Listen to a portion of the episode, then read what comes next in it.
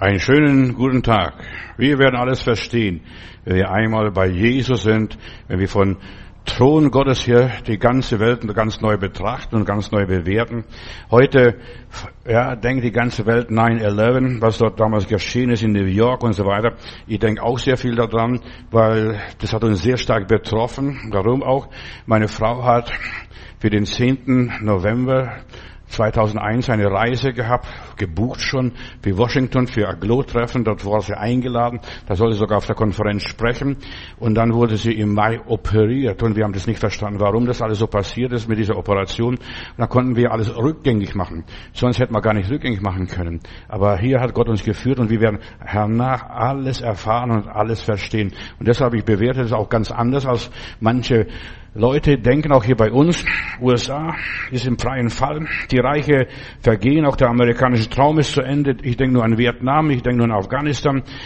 Ja, die USA wurden gedemütigt sogar noch am, ein, die letzte Woche, bevor sie abgeflogen sind von Kabul, da wurden 13 Amerikaner noch getötet auf dem Flughafen. Was auch immer ist, ich lasse es dahingestellt. Gott macht Geschichte. Und so weiter. Die materialistische Welt hat ein Ende. Karl Marx, das Kapital, hat ausgedient. Zuerst war das bei der Sowjetunion, jetzt ist es in der USA oder jetzt ist USA und der ganze Westen. Das betrifft ganz die ganze westliche Welt. Der Mensch lebt nicht von Brot allein, sondern von einem jeglichen Wort, das durch den Mund Gottes geht. Die Taliban sind Koranschüler, 9-11 und so weiter. Das hat dann damals die ganze Welt verändert. Seitdem ist die Welt nicht mehr das, was sie einmal war. Mantramäßig wird dann gebetet. 2015 darf sich nicht wiederholen. Die Geschichte wiederholt sich doch. Die meisten Leute kapieren nicht, was beten und, und proklamieren. Das darf sich nicht wiederholen. Die Geschichte wiederholt sich. Und ich betone das auch jetzt in meiner Predigt heute. Die Geschichte wiederholt sich. Es gibt nichts Neues unter der Sonne. So hat dieser König Salomo einmal gesagt, Europa hat aus der Geschichte nichts gelernt, der Westen hat aus der Geschichte nichts gelernt, die Christen haben aus der Geschichte nichts gelernt, weil sie die Geschichte nicht lesen, weil die meisten sind unterbelichtet, Entschuldigung, dass ich das sage. Die Frage ist nicht, ist Gott noch mit uns, sondern sind wir noch mit Gott? Sind wir noch mit Gott? Das ist die große Frage. Nicht, ob Gott mit uns ist. Die Moslems, ja, die haben die Welt erschüttert und das nicht zum ersten Mal was damals passiert ist mit den Flugzeugen 9-11. Als die Moslems 1529 vor Wien standen, hat Luther gedacht, jetzt geht bald die Welt unter. Liebe Zeit, was passiert jetzt? Jetzt kommen die Moslems sogar zu uns. Ohne die Türken, und so wurden damals die Moslems genannt, hätte keine Reformation stattgefunden. Du musst Geschichte studieren. Die meisten wissen gar nicht, wie die Reformation kam, was der Grund für die Reformation auch wirklich war. Luther glaubte, die Türken sind eine Strafe Gottes. Und manche glauben bis heute, die Moslems sind die Strafe Gottes für den Westen, für Europa und was alles ist. Ja, so ist 9-11 wieder eine Strafe Gottes gewesen, vor 20 Jahren, was wir da erlebt und erfahren haben. Luther hat einmal gesagt, als die äh, Türken vor Wien standen, die Moslems vor Wien standen, das ist eine Zuchtrute Gottes. Die Moslems sind ein Zuchtruder Gottes. Und in einer Predigt sagte Luther wirklich, Gott knallt mit dieser Peitsche über die Christenheit und die Christenheit ist dadurch die Bedrohung äh, und so weiter. Und sie werden von den Türken zur Buße gerufen und nicht dazu, sich militärisch gegen, ja, gegen von Gott verfügte, verhängte Strafe sich zu wehren. Das hat Luther gesagt, 1529. Luther sagte und so weiter, die Moslems sind viel besser als die Katholiken. Und wenn ich die Moslems heute anschaue, die sind auch viel besser. Die beten wenigstens noch fünfmal am Tag. Wie oft beten die Christen? Egal ob katholisch, evangelisch oder freikirchlich. Und deshalb nannte, nannten die Katholiken den Luther als Türkenfreund damals, also Moslemfreund. Und umgekehrt nutzte auch Luther die Türken, also diese Moslems und die Katholiken damit anzugreifen in den, und sagte, die Lehren vom Papst und den Türken sind sehr ähnlich. Beide würden in der Bibel, würden die Bibel missachten. Und er sagt in einer Predigt, wie der Papst der Antichrist ist, so ist der Türke, also der Moslem, der leibhaftige Teufel was es auch immer ist, ich lasse es dahingestellt, das war der Luther damals 1529 und dahinter. Und er sagte, in ihrer Religionsausübung sind die Türken konsequenter als die Katholiken. Und er sagte wörtlich, die Türken büßen glaubhafter, die Türken sind in ihrer asketischen Leistungen viel überzeugender. Sie sind im Hinblick auf das Ordenwesen, ja, die Askete viel, Askese viel eindrücklicher. die Fasten, den Ramadan hat er gedacht und so weiter und sich enthalten von Wein und Weib, was auch immer ist. Also sind also sie, die Moslems, bessere Katholiken und in diesem Sinne sind sie durch Werke, religiöse Leistungen vielmehr bringen sie den Glauben zum Ausdruck. Ohne der muslimischen Bedrohung hätte die Reformation nicht stattgefunden, meine Leute. Studiert mal die Geschichte, beschäftigt die Geschichte. Die Geschichte wiederholt sich. Ja, ohne 9-11 würden die, die Frommen heutzutage noch genüsslich weiter schnarchen und schlafen. In aller Liebe. Damals wie heute wurde die Christenheit derartig heimgesucht, dass man sie als Strafe Gottes sehen muss, was damals 9-11 in den Türmen passierte. Der Islam wurde zur Gefahr für das christliche Abendland, hat Luther gesagt, ist eine Gefahr. Also damals die Türken 1529 vor Wien standen, und das hat sich so tief eingeprägt in das Bewusstsein des christlichen Abendlandes, dass man gar nicht mehr wegdenken kann. Darüber redet man. Ein Angriff gegen den Westen, ein Angriff gegen die Demokratie, ein Angriff gegen die Christenheit. Bis dahin war der Begriff Islam nicht so geläufig. Ja, vor 800 Jahren sogar, bevor das passierte, standen die Moslems schon, schon mal vor Paris dem Zentrum der christlichen Welt und so weiter. Das hat Europa nicht, das hat Europa vergessen. Sie haben ganz Spanien mal eingenommen gehabt. Luther hat hier gesagt, sie trinken kein Wein, sie saufen und fressen nicht so, wie wir es tun, kleiden sich nicht so leichtfertig und fröhlich und bauen nicht so prächtig und, und prahlen sich nicht so. Das hat Luther von den Mohammedanern damals gesagt. Ja, und zum anderen wirst du auch nicht finden, das hat Luther jetzt wirklich in einer Predigt, ich habe auch seine Predigt raus, ich habe die ganze Luther-Biografie bei mir zu Hause, ich kann das nachschlagen jederzeit. So, und da habe ich heute etwas rausgeholt. Zum anderen wirst du auch finden, dass sie in ihren Kirchen oft zum Gebet zusammenkommen und mit stiller Zucht und Ordnung und Still und so weiter schön, ja, ohne großen äußerlichen Gebärden beten, wie bei, ja, das ist bei uns in unseren Kirchen nicht der Fall, sagt er, denn da sind die Weiber an einem abgesonnenen Ort und so verhüllt, dass man sie gar nicht ansehen kann. Ich lasse es dahingestellt. Das war Luther in seinen Predigten. Und Luther will sogar den Koran übersetzen, verdeutschen und verbreiten. Er hat sich sogar für den Koran eingesetzt. Kann, könnt ihr evangelischen Leute das vorstellen? Das können die meisten nicht vorstellen. Und je mehr Menschen, die selbst dann denken und so weiter, ihren Verstand einschalten, desto vernünftiger werden. Und dann hat er zum ersten Mal eine lateinische Übersetzung des Korans in die Hände bekommen, gelesen und so weiter. Und plötzlich ist ihm ein Licht aufgegangen, was das für ein Buch ist und was da drin alles steht. Und mein Thema heute ist, wenn ich predige, wie kam es zu einem Niedergang damals und heute? Die neue Weltordnung ist erschüttert worden, die ganze Globalisierung ist erschüttert worden. Der Islam, die neue Weltordnung und 9-11 hat das alles ganz schön herausgefordert. Die Menschen lassen sich nicht mehr alles gefallen. Denkende Menschen. Es gibt so viel äh, blinde, geistige Analphabeten, die die Geschichte nicht kennen. 9-11 war ein Aufstand gegen die Globalisierung, auch damals. Die Moslems sind aufgestanden. Wir können vielleicht Gott danken, dass das passiert ist. In aller Liebe. Könnt mich steinigen und kreuzigen und erschießen oder aufhängen. Könnt das machen. Aber das war ein, ein Gottes Wirken, das es zugelassen hat. Gott hat es nicht verhindert. Mittendrin in Amerika, in der christlichen Welt.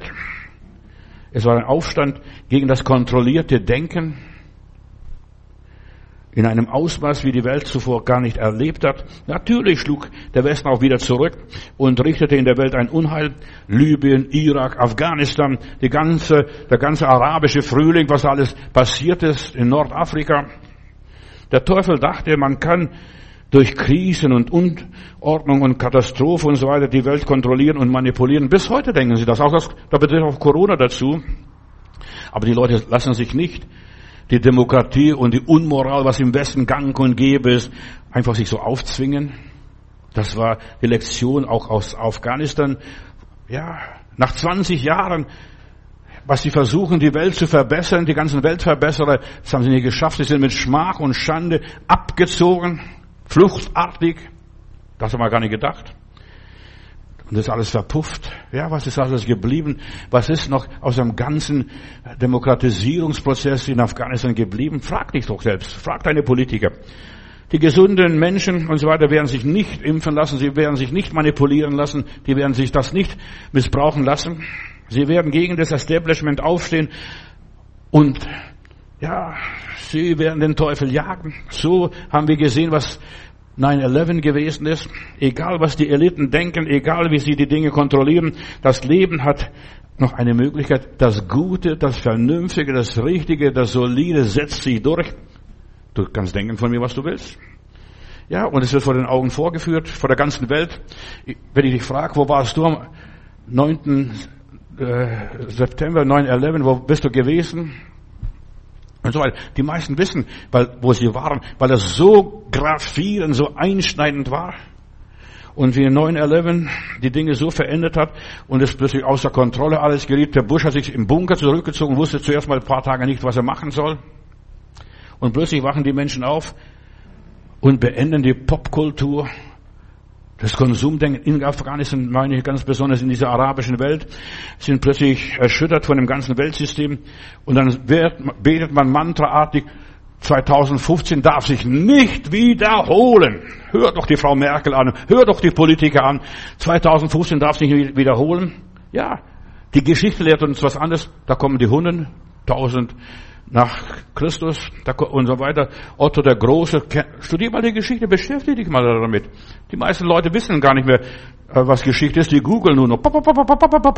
Verstehst du? Und dann klippen sie nur rum. Die Westgoten kamen nach Rom, verstehst du, haben Rom übervölkert. Plötzlich steht Hannibal, über die Alpen kommt er da runter nach Rom. Rom ist fast wie gelähmt. Und genauso waren die am 9. Äh, 9-11 waren die, die westliche Welt gelähmt. Da steht plötzlich der Hannibal vor den Toren Roms. 9-11 wiederholt sich. Ständig wiederholt sich. Die meisten merken nichts. Und die schöne Ordnung, die heile Welt wird plötzlich zerstört. Und so ist es wie bei Gezeiten, Ebbe und Flut. Sonne geht auf und die Sonne geht unter. Und der Mond bestimmt die Gezeiten in aller Liebe. Ja, und nicht der Mensch bestimmt das Klima. Jetzt geht's zum nächsten Thema. Klima. Ja, die Sonne bestimmt das Klima. Und Gott bestimmt die Weltordnung. Er steuert die Menschenherzen wie Wasserbächen. Die Dinge passieren. Da kann der Mensch nur mit dem offenen Mund vom Fernseher sitzen, wie die Leute da saßen. Verstehst du, die Leute haben plötzlich Fernseher eingeschaltet und nur noch gegafft und gegafft und gegafft. Was wird als nächstes kommen? So ist es mit den Weltfrieden und, und Weltfriedensordnung.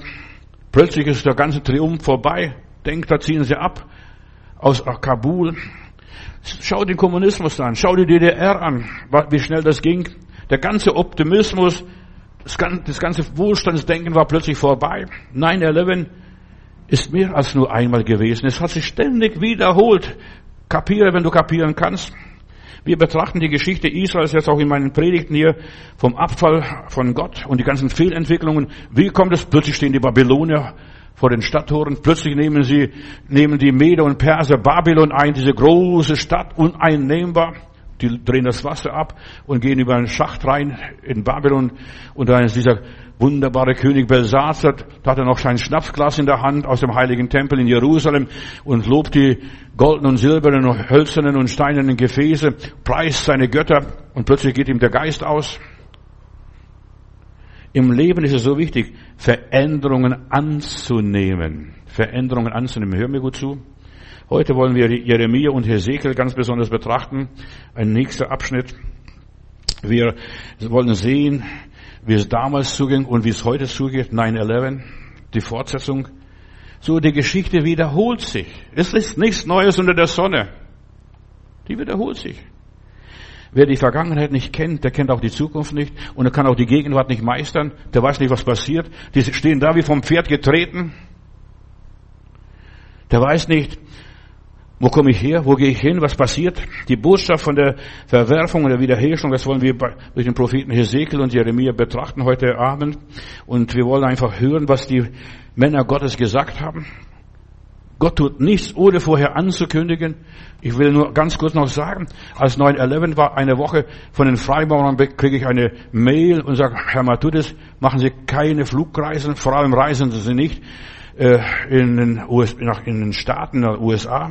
Deshalb, die wussten schon, und du siehst, wer das alles manipuliert und wer das alles gestaltet, wer die Zügel der Geschichte in der Hand haben, das ist alles nur von Freimaurern gemacht und wer alles noch dahinter steht, ich könnte noch eine Predigt für sich selbst halten, ich weiß, um was es geht, weil ich das ganze System kenne von denen.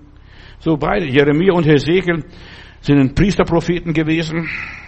Der eine, und die sind einander wahrscheinlich gar nicht begegnet, so weiter, aber sie hatten eine Botschaft an Juda, an die Judäer damals ganz besonders. Juda rutschte immer tiefer in Götzendienst und kam schließlich in die babylonische Gefangenschaft, in diese materialistische Gefangenschaft und die meisten Leute der Westen, die erste Welt, die in der materialistischen Welt gefangen. Jeremia zum Beispiel, ja, als Prophet wirkte schon seit 627 vor Christus im Regierungsjahr des Reformationskönigs Josia. Der König war wunderbar, der König war gut, aber der steht auf und weissagt, Vergiss das ganze religiöse Zirkus, vergiss die ganze Reformation. Wenn wir nicht richtig Buße tun, wenn wir uns nicht richtig bekehren, geht, geht alles den Bach runter.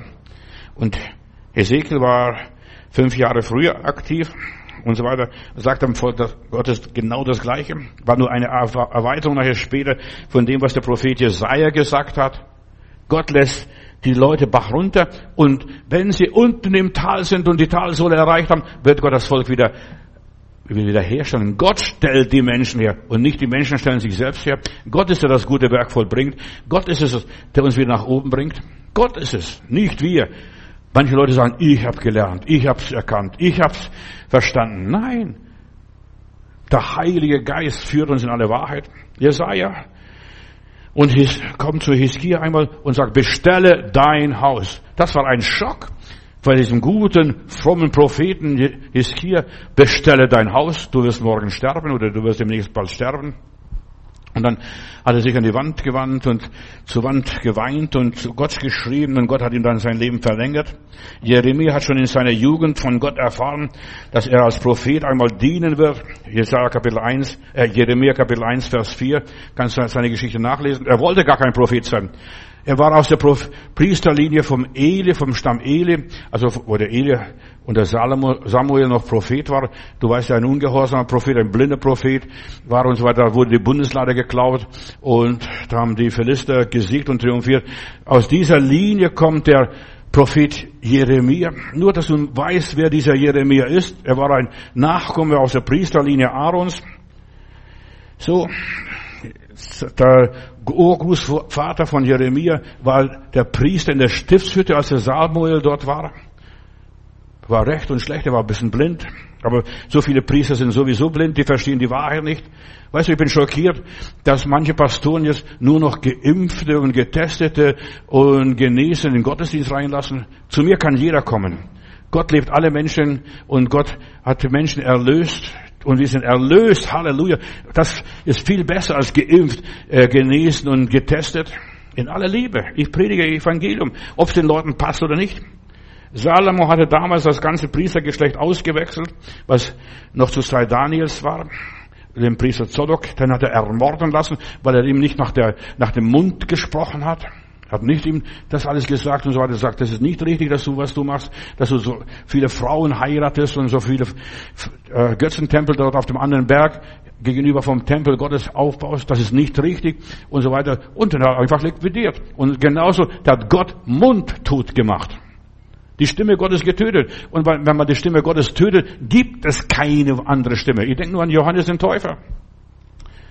Ja, Redest du nicht mit mir, sagt der Herodes. Ja, der Herr Jesus hat mit dem Herodes nichts mehr zu reden gehabt, nichts mehr zu besprechen gehabt. Der Herodes hat den Johannes geköpft und auf ein Tablett servieren lassen, da nach der Tänzerin, äh, nach dem Tanz und so weiter, was da alles passierte. Wer die Stimme Gottes tötet und einmal oder zweimal oder dreimal tötet, der hat keine weitere Stimme Gottes in aller Liebe. Ja, und Salomo hat hier äh, ja, das Priestergeschlecht aus Elis und so weiter, aus, dem, äh, aus Jerusalem verbannt. 1. Könige 1 bis 2 kannst nachlesen. Wir machen ja Bibelstudium ein bisschen, oder? Damit wir, ich möchte nicht was anderes predigen, ich möchte nur Gottes Wort predigen und Gottes Wort kommt nicht leer zurück. Jeremia wurde sich, ja, wurde zuerst mal, ja, hat sich gewehrt gegen die ganzen Zustände. Jeremia wird uns auch als der weinende Prophet genannt. Er sagte, wäre ich bloß nicht geboren, Hätte Gott mich nicht gerufen? Weißt du, manche Leute, die denken, wäre ich bloß nicht geboren, wäre ich gar nicht in diese Situation reingekommen, wäre ich kein Prediger geworden, wäre ich kein Evangelist geworden, wäre ich das und das nicht geworden. Aber er hat trotzdem Gott gedient und 40 Jahre lang in Juda geweissagt, auch nach, später nachher gegen die Nachbarvölker. So wie Hesekiel wirkte in denselben, er wirkte in denselben Gebieten, etwa 20 Jahre, bis die Babylonier kamen. Also, die Geschichte ist immer meistens 20 Jahre, auch jetzt 20 Jahre 9-11. Leute, wacht auf. Wacht auf, ruft uns die Stimme, hat Martin Luther damals noch, als die Türken vor Wien waren, hat er noch geschrieben und gedichtet, wacht auf, ruft uns die Stimme. Gott ruft, wohl uns, wenn wir schlafen und weiter träumen. Da, gute Nacht, verstehst du, da geht's den Berg mit unserem Volk. Ja, Hesekiel war ein bisschen anders wie der Jeremia. Er war unerbittlich, er hat hart geredet. Die Leute wollten ihn nicht hören. Die haben ihn gleich abgeschaltet. Aber er war so von Gott ergriffen wie einst Martin Luther. Ja, hör mal. Beide diese Männer, Jeremia und Hesekiel, die waren von Gott ergriffen. Der Hesekiel und Jeremia sprachen in Orakel, in Sprüchen, so Vierzeiler, in symbolischen Szenen. Sie mussten das demonstrieren, das Vorleben, persönlich hautnah vorleben. So kaufte Jeremia zum Beispiel auf Gottes Geheiß einen Gürtel, einen ledernen Gürtel und den hat er mitgenommen nach Babylon in Euphrat geworfen, dort verschimmeln lassen und dann wieder angezogen und sagt, so wird das Volk Gottes damals, so wird, werden die Juden verschimmeln und vergammelt, so nichts mehr nützlich sein, kein brauchbarer Gürtel mehr. Ja, so ging Jeremia mit diesem ja, gammelten Gürtel nach Euphrat, versteckte dann später in einem Felsen zurück und sagt, so verrottet und so nutzlos sollen die Babylonier nachher die Juden zurücklassen. Und so sind sie auch gewesen. Sie kamen nach Hause, auch mit Schampf, Schimpf und Schande, unerledigte Dinge nach 70 Jahren Gefangenschaft. Auf Gottes Befehl suchte er dann später eine Töpferwerkstatt auf und sah, wie der Töpfer bei der Arbeit ist, wie der die, die Gefäße dreht. Kapitel 18 Jeremia. Und dann gerät ein Gefäß unter seine Hand, dann zerschlägt es, wirft wieder in den ganzen Lehmhaufen, knetet wieder von vorne und macht wieder ein neues Gefäß. So ist wie Gott, wie Gott Geschichte macht. Er knetet uns wieder von vorne und verformt wieder von vorne und dann macht wieder ein neues Gefäß. Das macht der liebe Gott mit missratenen Christen. Und wir haben so viele missratene Christen in der Christenheit. Schau doch die Christenheit an die missratenen Gläubigen. Weißt du, da schickt er sie wie in der Abendschule oder da sollen sie einen Hauptschulabschluss machen oder bekommen sie Nachhilfe oder müssen nachsitzen. Das passiert mit den lieben Heilandsleuten in aller Liebe. Die müssen da nachsitzen. Dann müssen sie ins Krankenhaus, dann müssen sie ins Gefängnis und weiß ich sonst noch, wo sie hin müssen.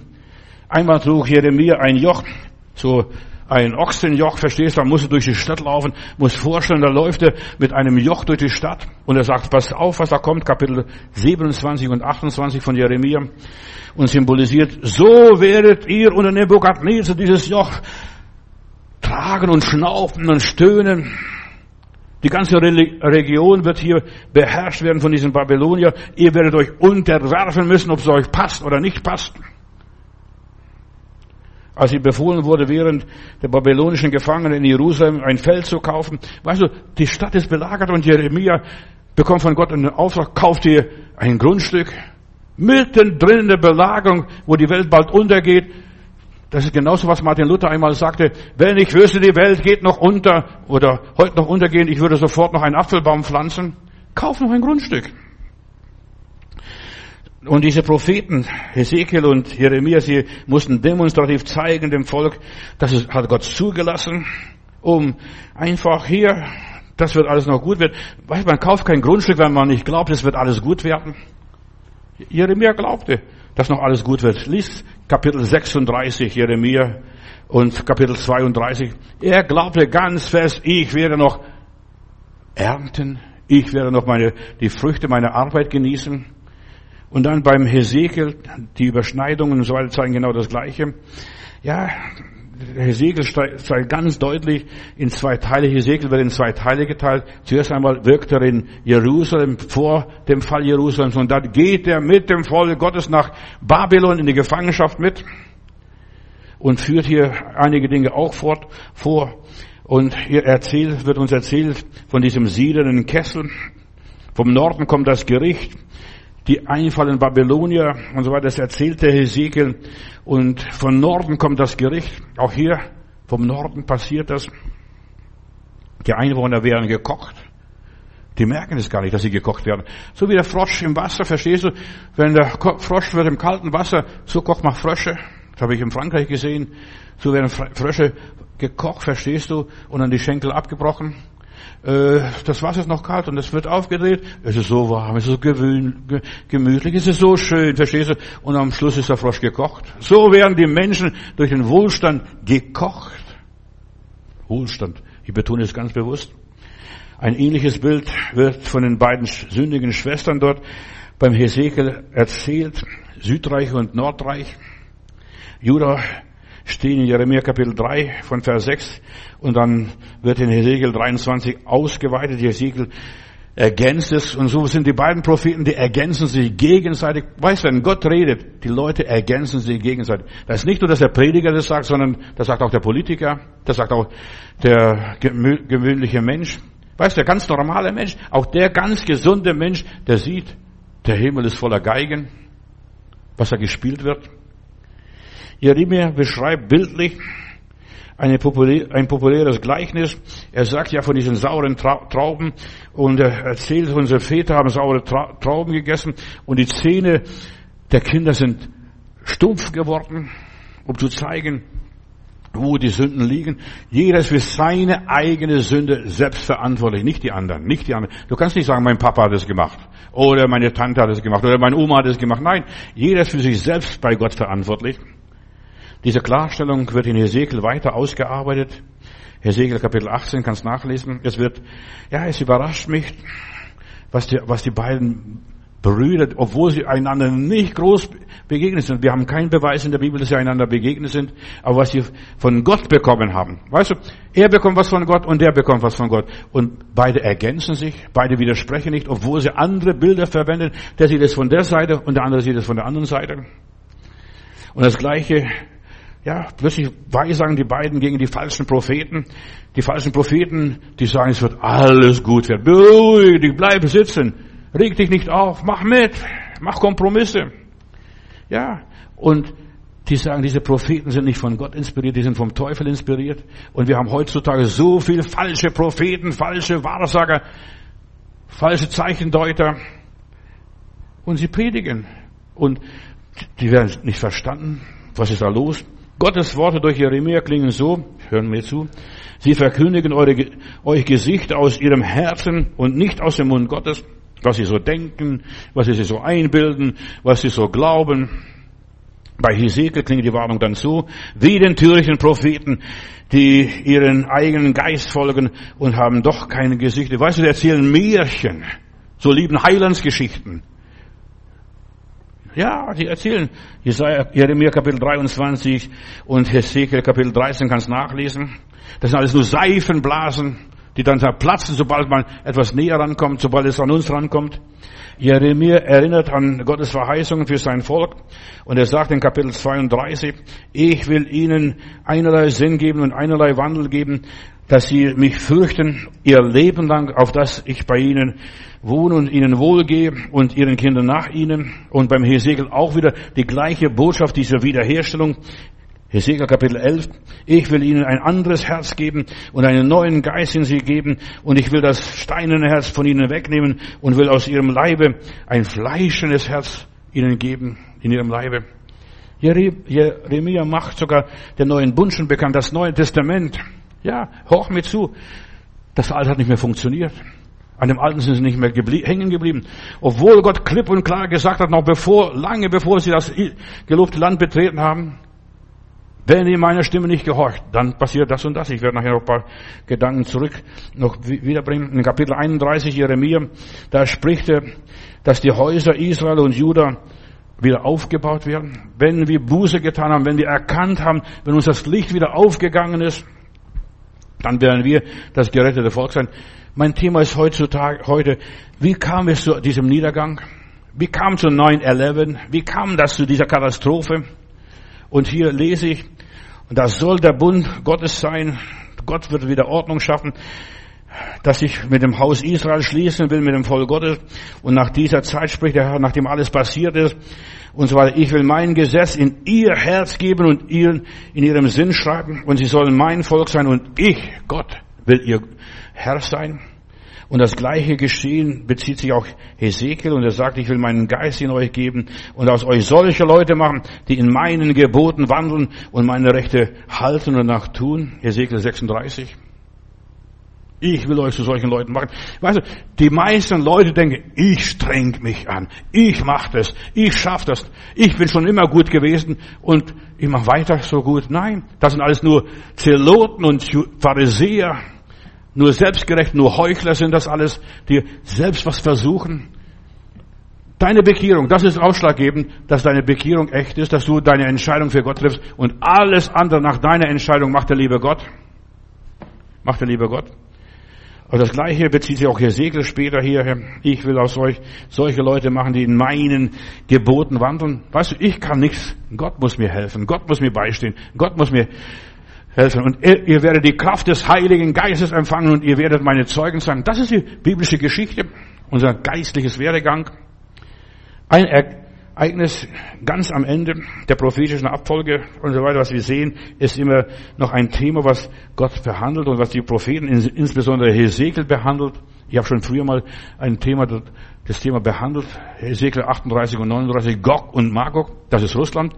Gott wird auch mit Russland abrechnen, nicht nur mit Amerika 9-11, auch mit Putin, mit wem auch immer. Verstehst? Er wird mit, mit Gog und Magog abrechnen, was es alles ist. Auch die Völker werden gerichtet sein. Russland sich bekehrt. Weißt du, nach Putin. Früher konntest du nicht, konntest du keine Traktate in Russland verteilen. Aber heute geht sogar der Putin zum Abendmahl und schlürft und küsst den Ring des Priesters. Verstehst? du? So fromm. Und als ich in Moskau war, habe ich gesehen, was wir die Kirchen restaurieren ließ. Weißt du, wie Kommunisten wieder fromm werden, sogar die Kirche entschädigen. Aber sie werden dennoch gerichtet werden. Denn sie sind immer noch Materialisten. Auch China wird gerichtet werden. Der Weg der Könige vom Aufgang der Sonne, das wird auch gerichtet werden. Russland bestimmt die Führung zur Zeit. Weißt du, in der Endzeit wird Russland eine große Führung übernehmen, was jetzt Amerika die Lücke zurücklässt und der Westen zurücklässt. Äh, der Russland spielt eine große Rolle im Iran. Die haben heute noch Verträge, wer Iran angreift, Persien, wer angreift, der greift Russland an, bis heute noch. Ein alter Vertrag aus alten Zeiten. Syrien und ich denke an die Türkei. Die kaufen sogar Waffen von Russen, die ganze Abwehrsysteme. Libyen, ja, ganz Nordafrika. Und die Bibel sagt, dass der Gog und Magog all diese Völker mit sich führt. Lies mal, was die Bibel sagt, was die Bibel beschreibt. Ich will nicht darüber das, nicht das predigen. Geh auf meine Predigtliste und dann wirst du irgendwo das Thema Gog und Magog finden. Das habe ich vor, vor Jahren gepredigt. Ezekiel scheint sich auf Jeremia zu stützen, wo von einer letzten Konfrontation der Völker eine Rede ist, da werden alle Völker versammelt. Auch die Völker, nicht nur Israel und nicht nur Kinder Gottes werden gerichtet. Nein, das Gericht fängt am Hause Gottes an. So steht es in der Bibel. Und dann werden die anderen Völker auch gerichtet. Das Gericht fängt am Hause Gottes an, bei den Gläubigen, an der Kirche. Und dann heißt es hier in Jeremia 25, ich rufe das Schwert über alle herbei, die auf Erden wohnen, spricht der Herr. Der Herr wird alle Völker richten. Gott wird die Völker richten. Denn die Völker haben sich alle versündigt. Bei allen Völkern klebt Blut an den Händen. Nicht nur an den Deutschen, verstehst du, was die an den armen Juden getan haben, an Holocaust. Das sind die, die Amerikaner noch viel schlimmer. Die haben über 30 Millionen Indianer umgebracht. Ja, und das Land ist vertrieben sie enteignet und das Land kassiert. Ich denke nur an Spanien, was haben die alles angerichtet in Südamerika? Die ganzen Indios, ihre ganze Kultur von In Inkas, Maya und Azteken zerstört. Die Franzosen, die ganzen Engländer, was die alles angerichtet haben. Gott wird die Völker richten, denn bei den Völkern, an allen Völkern klebt Blut an den Händen. Die Ukrainer, die Russen, was haben die alles getan? Gott wird alle Völker richten. Es kommt, wie kam es zum Niedergang? Das ist mein Thema heute. Wie kam, wie passierte 9-11 vor 3000 Jahren oder 2000 Jahren? Oder, ja, vor 2000 Jahren, lasse ich mal sein. Nicht nur vor 20 Jahren. Vor 20, vor 2000 Jahren. In 3. Mose 26 lesen wir, wo die Weichen für den Niedergang gestellt worden sind. Und da ist die Rede vom Fluch und Segen Dieses Kapitel wird nochmals neu behandelt, als die Israeliten dann, bevor sie das Land Israel betreten, Kanan betreten, 5. Mose 28, da wird es nochmals vorgelesen und die Passage aus dem dritten Mose skizziert. Das sind fünf Stufen, hör mir zu. Und eine der letzten Stufen ist, dass die, das Volk in Exil gehen wird, in Gefangenschaft gehen wird. Wenn du nicht der Stimme Gottes gehörst, dann wirst du des Landes vertrieben. Ja, passiert. Guck mal, wie groß Deutschland war vor dem Ersten Weltkrieg. Und dann hat sich immer mehr verkleinert, verkleinert, verstehst, zusammengeschrumpft, mehr und mehr an verschiedenen Orten und so weiter weissagen diese Propheten, dienen diese Propheten, jeder mit einem anderen Blickwinkel. Jeremia war vor allem in und um Jerusalem aktiv. Später ist er nach Ägypten mitgenommen worden. Da wollte es nicht, aber ja, die Leute haben ihn mitgenommen. Hesekiel ist verschleppt worden von den Judäern mit nach Babylon. Judas letzter rechtschaffene König war Josia, führte große Reformen durch und so weiter. Da lesen Sie das Buch Gottes, das Gesetz Gottes, 2. König, Kapitel 23. Da weinen Sie. Wir haben es nicht gewusst. Was haben Sie für Religion gehabt? Wir haben das nicht gewusst. Und so viele Christen sind blind. Wir haben das nicht gewusst. Ja, ich habe ich hab's gesagt. Die Geschichte wiederholt sich. Josias, sein ganzes Leben, seine Reformen fanden 609 vor Christus statt und haben ein schreckliches Ende bekommen. Auch wenn er so ein guter König war, gottesfürchtiger Mensch. Weißt du, das Gericht geht an allen vorüber, alle werden getroffen. Wenn das Gericht kommt, wenn dieses Countdown läuft, dann gibt es kein Zurück. Ich habe bei erster und zweiter Könige jetzt in den letzten Predigen das betrachtet, kannst es nachhören und so weiter. Dieser Josia, als er gemerkt hat, ja, jetzt kommt, da kommen die Babylonier, kommen die Assyrer und so weiter. Und dann geht er schnell von den Ägyptern weg und da wird er zum Kampf ausgefordert oder herausgefordert und da wird er getötet bei der Schlacht. Und eine Botschaft ist, was mich beschäftigt und mich bewegt, was ich euch weitergeben möchte. Wer mit der Gesellschaft geht, der geht unter, wenn die Gesellschaft untergeht. Wer mit der Gesellschaft geht, der geht unter, wenn die Gesellschaft untergeht. Und er wurde in der Schlacht verwundet und starb kurze Zeit darauf in Jerusalem. Jeremia predigt weiter. Er behandelt die Sünden des Volkes. Er spricht von der Bestrafung, was alles kommen wird. Aber die, die Judäer haben sich nicht gebessert. Er sagt, der Tempel, euer Gottesdienst wird zerstört werden. Schau, Corona hat den Gottesdienst, die Gottesdienste insgesamt zerstört. Nur noch im Fernsehen, nur noch im Internet, verstehst du, nur noch, was weiß ich, auf CD. Jesus ist nicht mehr gegenwärtig. Weißt du, wir brauchen Live-Gottesdienste, Präsent-Gottesdienste, wo zwei oder drei sind, da sagt Jesus, da bin ich mitten unter ihnen. Nicht nur vom Fernsehen auf der Couch sitzen, Füße hoch und dann ein Glas Wein oder Kaffee schlürfen. Wird, der Tempel wird zerstört werden. Und dann kommen diese nördlichen Stämme in Gefangenschaft. Das wurde als erstes angekündigt. Jeremia Kapitel 7, Vers 14. Und hier ja, er bezieht sich auf seine Linie, die Linie von Eli, dem Priester Eli, wo er abstammt. Und so will ich mit dem Hause auch, das nach meinem Namen genannt ist, auch machen und so weiter. Und mit die Städte werde ich wegblasen. Ebenso tun, werde ich tun, wie ich mit Silo, wo der Eli Priester war. Dieser blinde, lahmarschige Priester in aller Liebe, lass mir das sagen. Der, der hat nicht kapiert, was seine Buben machen. Der hat das alles durchgehen lassen. Der hat alles akzeptiert, alles toleriert. Ja, so will ich mit dem Silo auch, so wie ich mit Silo getan habe. Und ich will euch von meinem Angesicht verstoßen, wie ich damals Silo verstoßen habe. Und alle meine, eure Brüder von Ephraim, Jeremia 7, kannst nachlesen. Eine von den Sünden Judas war, dass sie besonders Kinderopfer brachten. Judas, verstehst du, dieses gottesfürchtige Volk, bringt Kinderopfer. Weißt du, was Kinderopfer waren mal damals? Das war Abtreibung heute. Sie haben Kinder statt abgetrieben, haben sie Gott geopfert, getan, als Gottesdienst. Und, ja, und dachten was ganz Großes, aber Gott duldet keine Toleranz. Und die Predigt, die hier der Jeremia gebracht hat gegen die Kinderopfer, gegen Abtreibung, das erzürnte die Zuhörer, die Priester, die Propheten, des damaligen Volkes Israel damals so sehr, dass sie Jeremia steinigen wollten, töten wollten.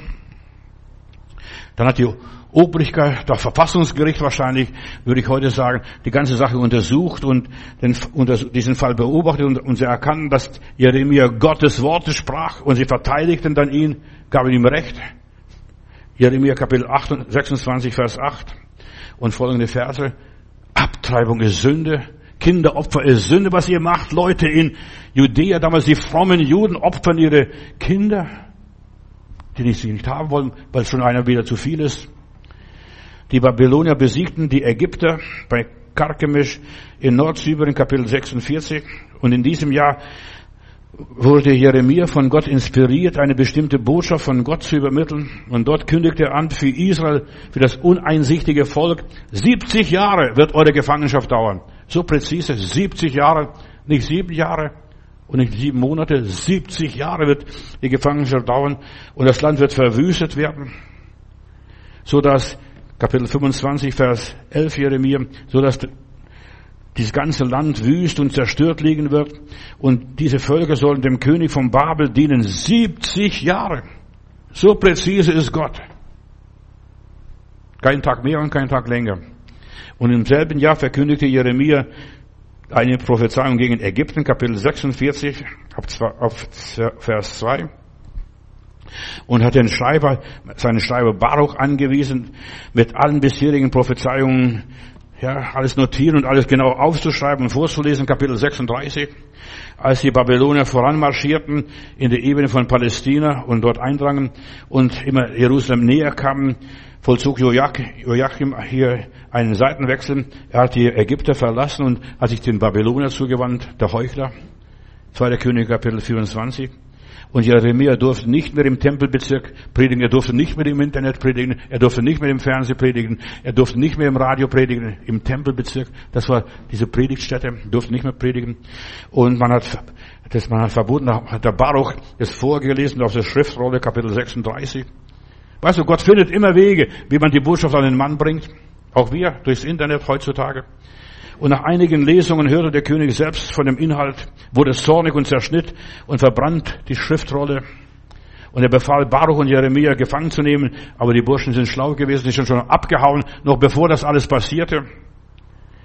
Auf Gottes Befehl schrieben Jeremia und Baruch den Text der Schriftrolle nochmals auf und vor der letzten Belagerung Jerusalems wird über Jeremia nichts mehr berichtet, dann ist alles aus. Aber die Botschaft blieb, das kannst du nachlesen in der Bibel, die nächsten Kapitel, ab Kapitel 36. Und die Babylonier verschleppten die Judäer, die ganze Prominenz, die ganzen Ehren, darunter waren auch Daniel und diese vier Jungs von der königlichen Abstammung, Daniel Kapitel 1, Vers 1. Und Joachim blieb als Vasal auf dem Thron Judas. Man lasste den Dummkopf da bleiben. Worauf, ja, als er boykottierte und etwas unternahm und so weiter, oder seine Nachkommen etwas unternahmen, da kamen wieder die Babylonier und haben wieder die Stadt belagert. Joachim wurde mit seiner Familie, ja, und nach Babylon verschleppt. Die übrigen also später dann, als das passierte. Darunter lesen wir auch Hesekiel Kapitel äh, nicht die Hesekiel, sondern zwar der Könige 24 weiter. Und zu Beginn der Regierungszeit von Zedekia, dem letzten Nachkommen aus dem Hause Hesekias, da fing in Jeremia und in Jerusalem wieder zu prophezeien. Man hat ihnen verboten, aber hier unter Zedekia fingen sie wieder an, fing er wieder zu weissagen und er empfing durch eine Vision eine Botschaft. Jeremia 24 kann es nachlesen. Ja, von den guten und schlechten Feigen guten und schlechten Feigen. Die guten Feigen sind Juda, wo in babylonische Gefangenschaft sind, die dort mitgegangen sind. Die schlechten sind, die nach Ägypten geflohen sind, die gedacht haben, wir hauen ab. Das sind die schlechten Feigen. Weißt du, wir dürfen Gott nicht aus der Schule laufen. Das ist ganz wichtig. Bleib in Gottes Schule. Die Verschleppten in Babylon sollen zuerst in ihr Land zurückkommen. Gott wird dafür sorgen. Weißt du, erst hat Gott sie verworfen, aber dann holte sie wieder zurück. Sie haben was gelernt. Sie haben, ja, noch die Abendschule besucht, die Volkshochschule, damals was das war, verstehst. Sie haben Nachhilfeunterricht genommen.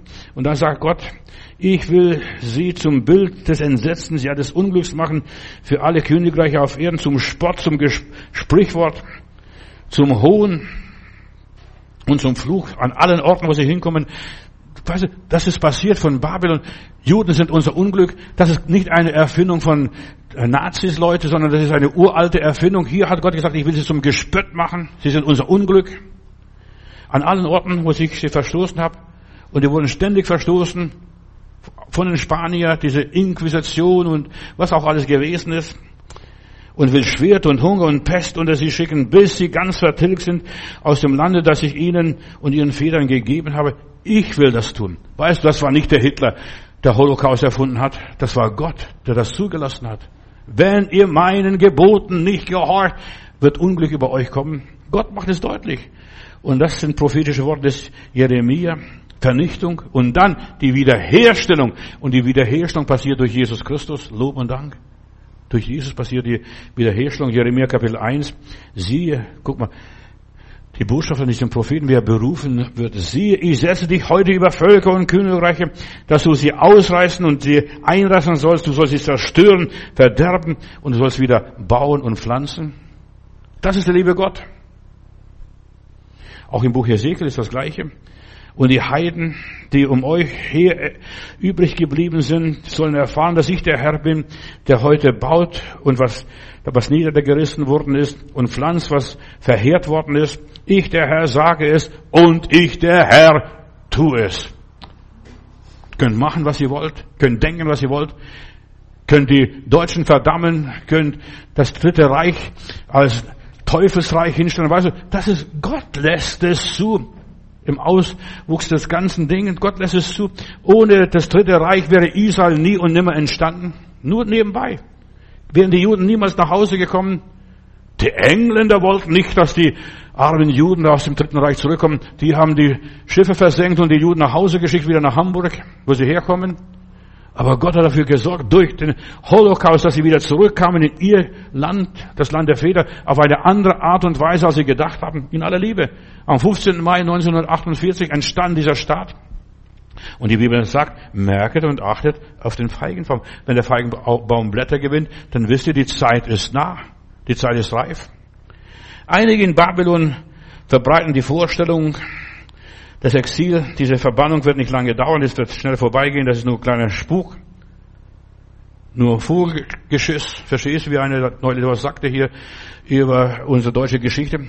Daraufhin sagte Jeremia in einem Brief an die Gefangenen, Jeremia schrieb einen Brief nach Babylon, so spricht der Herr, Zebot, Gott der Herrscher also, Gott, der Gott Israels, lasst euch durch diese Propheten, die bei euch sind, und durch die Wahrsager euch nicht betrügen. Hört nicht auf sie und nicht auf ihre Träume, diese träumen. Hört nicht auf den ganzen Blödsinn von denen und denen, von den Freimaurern und von wem auch immer.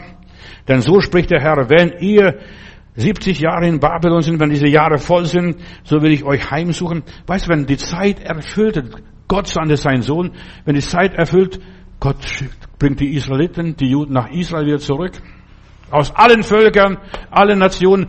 Und das Erstaunliche war, dass sogar Leute noch, als noch damals diese Bewegung frei war, Leute sogar verbannte Völker aus Afghanistan. In Afghanistan gab es noch Stämme Israels, so Restestämme, die dort geflohen sind, jenseits von dem Hindus und Hindukusch. Nur nebenbei. Ich will euch heimsuchen und will ein gnädiges Wort an euch erfüllen, dass ich euch wieder an diesem Ort bringe. Jeremia 29, Vers 8. Geschwister, Gott hat das letzte Wort. Halleluja, preis dem Herrn. Gott hat das letzte Wort. Als Jeremia den Brief in Babylon vorlesen ließ, wurde Hesekiel einige Kilometer weiter entfernt, auch in einer Kolonie, wo er im Exil lebte, an dem Fluss Euphrat, hatte bekommen auch eine Vision von Gott über die Umstände und so weiter. Und da lese ich hier Kapitel 1, Vers 1, im 30. Jahr, am fünften Tag des vierten Monats, so präzise, so genau, als ich unter den Weggeführten am Fluss Keba war, trat sich, tat sich der Himmel auf und Gott zeigte mir Gesichter. Geschwister, es ist so wichtig, dass Gott uns Gesichter zeigt. Und in der Bibel heißt es, wenn der Heilige Geist kommt, dann werden Jünglinge und Senioren und was weiß ich alles, Männer und Frauen Visionen und Gesichter haben. Gott zeigte mir ein Gesicht und ich erfuhr, dass meine Aufgabe als Prophet sein sollte, gegen oder für dieses rebellische Volk eine gute Botschaft zu bringen, hier im Exil, was Jerusalem und, und das Land Israel betrifft. Ihr werdet alle zurückkommen. Halleluja. Und an dem Tag, als der Heilige Geist zu Pfingsten erfüllt war, waren die Leute aus all diesen Ländern, aus den 17 Nationen, wo, die, wo sie verbannt waren, zurück am Pfingsten. Und wir hören jeder in unserer Muttersprache die Worte Gottes, die großen herrlichen Taten durch den Heiligen Geist. Da wurde das Volk zurückgebracht. Nicht das ganze Volk Israel. Glaubt doch nicht den Spuk, dass ganz Israel nach Palästina kommt. Damals, wenn du richtig studierst, Nehemiah und Esther, da sind nur ein paar Tausend zurückgekommen besonders fromme, wie die Vorfahren von Josef, nur als Beispiel, die ließen sich dann in Nazareth nieder. Nicht die ganzen Juden kamen zurück. Die haben sich akklimatisiert. 70 Jahre. Babylon, ist doch schon schön. 70 Jahre Freiheit. 70 Jahre kein Krieg. 70 Jahre der Wirtschaftswunder. Was weiß ich, da bleibe ich doch hier. Ezekiels prophetische Worte wirkten ja, hier im zweiten Teil ganz anders als vor dem Fall Jerusalems. Ja, nach 586 bis 71, da wirkte er ganz anders. Der Prophet, ja, hat geweissagt im ganz anderen Ton. Er sagt, Gott wird alles wieder zurückbringen. Er wird den Tempel bauen. Ist das nicht der große Tempel, so reden die Jünger, als sie am Tempel vorbeigehen, diesem herodischen Tempel. Und dann sagt Jesus, da wird kein Stein auf dem anderen bleiben. Aber ihr werdet die Kraft des Heiligen Geistes empfangen und ihr werdet meine Zeugen sein. Und es ist gut, dass es so passiert ist. Denn bevor der Tempel 70 nach Christus unterging und zerstört wurde und plattgewalzt wurde, da wurde der Heilige Geist ausgegossen in den Herzen der Jünger. Was der Hesekiel sagt, einen neuen, neuen Geist will ich euch geben. Dazwischen kommt noch dieser Zwischenteil, der Gericht über die, Nach über die verschiedenen Nachbarvölker, Kapitel 25 bis 32 hier. Nach dem Fall der Stadt und so weiter, da hatte Hesekiel eine ganz andere Botschaft, eine Botschaft der Hoffnung. Die Stadt wird wiederhergestellt werden und Jesus bringt die Wiederherstellung in unserer Mitte, in unserem Leben heutzutage. In diesem Haus ist Heil widerfahren, sagte vom Zachäus, in diesem Haus, in unserem Leben. Ja, da ist Heil widerfahren.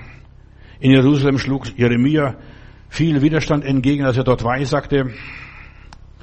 Jeremia Kapitel 37 und 38 ganz nachlesen. Die Stadt wurde, wird fallen und so weiter und das hat er gesagt und dann hat er gesagt, Leute, unterordnet euch. Seid den Babylonier gehorsam.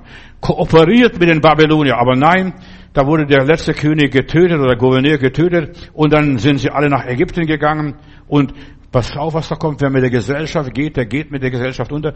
Und der König von Babylon verfolgte sie bis nach Ägypten und Ägypten musste fallen, weil die Juden dorthin gelaufen sind. Deshalb, ich sage eines, nimm nicht Flüchtlinge auf, die vor Gott geflohen sind, die nicht im Willen Gottes sind. Das ist gefährlich. Das Gericht, das über dieses verdammte Volk kommt, kommt auch über dich, wenn du diese verdammte Menschen aufnimmst. Beteilige dich nicht an fremden Sünden. Werde nicht teilhaftig ihrer Sünden, heißt es einmal in der Bibel. Aber was machen diese armen Judäer? Die haben Angst, jetzt kommt der König von Babylon und der wird uns kreuzen oder abschlachten. Und Jeremia berichtet hier, und er sagt, im neunten Jahr Zedekias, des Königs von Juda, im zehnten Monat kam Nebukadnezar, der König von Babel, und sein ganzes Heer gegen Jerusalem belagert ist. Und im elften Jahr Zedekias dem, am neunten Tag des vierten Monats brach in die Stadt ein, Jeremia Kapitel 39. Es ist bemerkenswert, die Stadt war, wurde elf Jahre belagert. Spricht für sich. Zedekia floh, wurde festgenommen, dann dem Nebukadnezar vorgeführt. Seine sieben Söhne wurden vor seinen Augen getötet und ihm wurden die Augen ausgestochen. Er wurde in Ketten gelegt und nach Babylon verfrachtet. Einige Arme wurden zurückgelassen in Judäa, damit sie das Feld bestellen. Jeremia überlebte. Ob er im Land und der König von Nebuchadnezzar sagt, du kannst wählen, kannst hier bleiben, kannst mit uns nach Babylon gehen, es ist dir freigestellt. Weißt du, wenn du Gott vertraust, dann wird es dir freigestellt. Ich kann das und ich kann das. Mir ist beides erlaubt, aber nicht alles frommt mich. Mach nicht alles mit.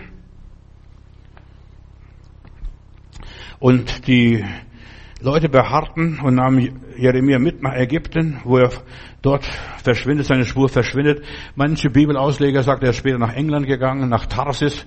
Und Tarsis ist dann eine Fortsetzung von England gewesen, Großbritannien. Was es auch immer gewesen ist, das ist eine andere Philosophie. Aber der Nebukadnezar hat extra die Ägypter wegen den Juden verfolgt. Wegen den Juden. Ab hier verliert sich die Spur von Jeremia. Sein Buch schließt mit einer Sammlung von verschiedenen Orakelsprüchen über die Nachbarsvölker Israels, Kapitel 46 bis 51 und ähnlich auch beim Hesekiel, Kapitel 25 bis 32. Über Hesekiel ist nur bekannt, dass er in der zweiten Hälfte seines Buches über die, nur noch über die Wiederherstellung sprach und sagt, Gott wird euch wiederherstellen. Gott wird alles gut machen. Habt keine Angst, fürchtet euch nicht. Und sowohl Jeremia als auch Hesekiel spielen eine wichtige Rolle bei der Verkündigung von Gottes Willen für das Königreich Juda, 9-11, was es auch immer ist, damals und heute. Wir sollen das Wort Gottes zu Herzen nehmen. Und wir sollen glauben, was Gott gesagt und Gott gesprochen hat. Damals und all die Jahrhunderte hindurch. Ich habe euch gesagt, hört euch das mal an. Ja, sie sagten, dass die Wiederherstellung beider Häuser stattfinden wird, das Nordreich und das Südreich. Und nach 70 Jahren nach Christus hat alles stattgefunden. Aber natürlich unsere frommen Juden, die machten um Samaria einen großen Bogen. Vielleicht machst du auch über manche Menschen einen großen Bogen, willst mit diesen nichts zu tun haben. Gott hat es zugelassen, dass sie in Verbannung kam, kommen, dass sie sich vermischen und das die Leute in Samaria nahmen das Wort Gottes an und da heißt es, da war eine große Freude. Philippus predigte dort. Jesus ist am Brunnen von Samaria und sagt dieser lieben Frau, kannst du mir was zum Trinken geben? Kannst du mir ein Gefäß geben? Du weißt diese ganze Geschichte, Johannes Kapitel 4. 70 nach Christus passierte das große Gericht und 70 Jahre äh, waren die in der babylonischen Gefangenschaft. Das ist die Geschichte. Lieber Vater, ich danke dir für dein Wort, dass dein Wort immer noch in Erfüllung geht. Die Reiche dieser Welt vergeben, dein Reich kommt und dein Wille geschieht. Auf der ganzen Welt, egal zu welchem Volk, 9-11 findet überall statt. Das Gericht kommt zu den Völkern, ob sie es glauben oder nicht, glauben es wahr, ob es wahr haben wollen oder nicht. Auch heute noch. Denn dein Reich kommt und dein Reich und deine Kraft und deine Herrlichkeit ist in alle Ewigkeit und bleibt in alle Ewigkeit. Und Jesus, ich danke dir von ganzem Herzen, dass du deine Kinder liebst und deine Kinder durchbringst. Auch in dieser schweren Zeit, in der wir leben. Auch meine Geschwister und Freunde, wo sie auch immer jetzt in diesem Augenblick sind. Ich segne sie, Vater, in Jesu Namen. Amen.